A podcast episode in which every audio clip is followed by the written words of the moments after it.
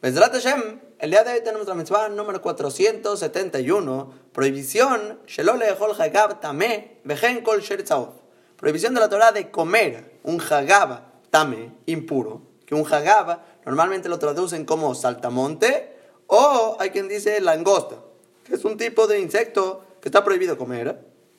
Y realmente dice el Jinuch, vejen kol todo tipo de insecto volador va a estar prohibido en esta prohibición.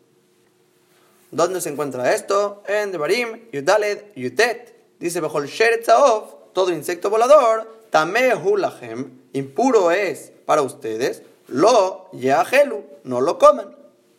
Y así está claro, dice la Torah, no se puede comer, no se puede comer. Ahora el Minhat escribe exactamente cuánta cantidad de insecto la persona tiene que comer para traspasar la prohibición. Entonces, normalmente sabemos que las medidas de la Torah, por ejemplo, para que te castiguen, te den latigazos por haber comido algún alimento prohibido, es kazait.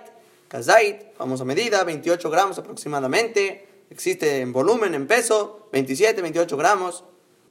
Y si es que llega la persona a comer esta cantidad de insectos, va a recibir el castigo de Malkut de la Torah, que le vamos a dar latigazos por traspasar la prohibición.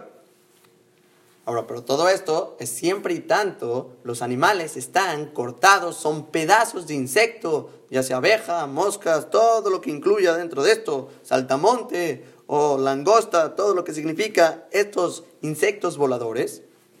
Estamos hablando de pedazos y no la criatura completa, porque siempre que sea la criatura completa, ahí aunque sea mucho más chiquita y no pesa nada, no nada que ver con un kazait, pero es criatura completa, es prohibido y recibes el latigazo, que sería el castigo de la Torah, cuando había el poder de aplicar los castigos.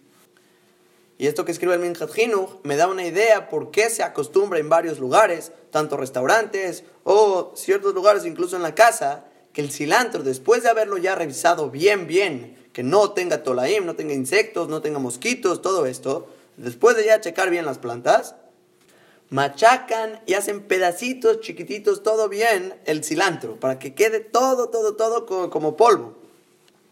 ¿Y por qué hacen así?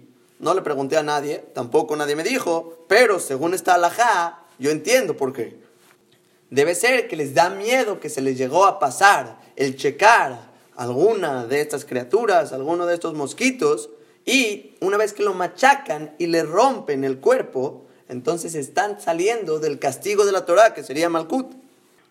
Porque si es una criatura completa, ahí sí es castigada la persona, pero si ya se machacó, ya lo cortaste, no es castigada la persona. Ahora, claro que no se puede comer lejatjila, así de primera instancia, algo que está machacado y es menos de kazait, no se puede tampoco. Pero el castigo de la Torah no va a aplicar a no ser o que sea kazait o que sea una criatura completa. Ahora, en el motivo de la mitzvah, ya mencionamos tanto la mitzvah anterior y varias mitzvot en Sefer Baikra, que es por salud de la persona misma. Así escribe el Jinuch en la mitzvah número 73, mitzvah número 147. En esas dos mitzvot, realmente alarga un poco el Jinuch para explicar que todo alimento que prohibió la Torah es porque da y provoca un daño al cuerpo. Y es un daño físico. Mucha gente no lo cree, y pensamos que no, la Torah está exagerando, vemos que todo el mundo come y no le pasa nada, es un daño físico. Aunque ya lo mencionamos varias veces, en muchas mitzvot vale la pena repetirlo. Hay un daño físico con todos los alimentos que prohíbe la Torah. Y dice el Jinuch, es el mismo motivo todos los alimentos prohibidos, por esto principalmente, te daña el cuerpo. ¿Y qué creen? No solo es el cuerpo, también la Neshama. Sabemos la cámara en Yuma, la Meteta Mudalev, trae el Pasuk en Baikra, dice Velot de Tameu y no se impurifiquen con ellos, con estos animales, Tembam, y se van a impurificar. Entonces, ¿por qué la Torah está repitiendo no se impurifiquen con ellos y se van a impurificar? Ya sabemos. Si me está diciendo no te impurifiques, te vamos a impurificar. Entonces dice la Gamara, al te cree benit maatem, no leas que se van a impurificar, Ela, menitamtem, se van a hacer tontos. Literalmente tontos. La comida que no es kosher bloquea la neshama, hace tonto a la persona de entender y comprender los caminos de Borolam. Y no lo estoy diciendo yo. La Gemara en Masejet Yuma dice, se van a hacer tontos. Y después, más adelante, trae del Pasuk, ahí mismo en Baikra, Vitem Kedoshim. Y se van a santificar, van a ser santos para Boreolam. Que a lo que se refiere ahí el Pasuk de santificarse es hacerse una persona santa por medio de la abstinencia de los alimentos prohibidos. Y dice la Gamara palabras impresionantes. Adame Kadesh Meat, la persona se santifica a sí mismo un poquito, Mekadeshin Oto Arbe. Lo purifican a él del Shamaim mucho. Milemata, Mekachim Oto Milemala. Se purifica desde abajo, lo purifican desde arriba. Baolama Ze, Mekachino Tola va. Se purifica en este mundo, te santifican en el mundo venidero. Esto es la persona, el mérito que tiene por comer alimentos permitidos, santos y abstenerse de las prohibiciones que dice la Torá, como por ejemplo la mitzvah del día de hoy, todo tipo de insectos. A lo mejor muchos están pensando que me den musar de carnes o aves, pescados, todos estos alimentos que son no permitidos, que son impuros, que ahí me den musar porque esos son los que tengo más y de comer. Pero insectos, ¿A quién se le antoja comer insectos? Entonces, por un lado, hoy ya no se sabe. Entonces, también hay que dar musar de insectos. Ya se come de todo.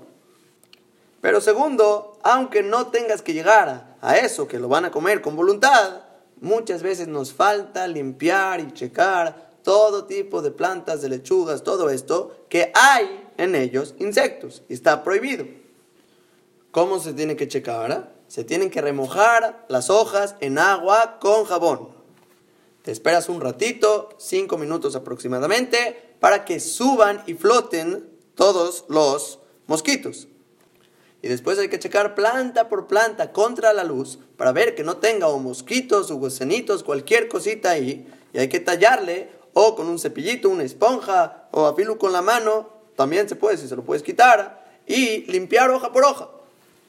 Y aunque es verdad, suena cansado, pesado, es una tarea, toma tiempo, pero hay que pensar, pensar que Boreolam estoy cumpliendo mitzvah de limpiar para comer cosas permitidas y para no traspasar la prohibición de hoy y junto con otras prohibiciones que incluyen los gusanos, de no traspasar y comer alimentos prohibidos de la Torah. Es mitzvah cada hoja y hoja que estás lavando.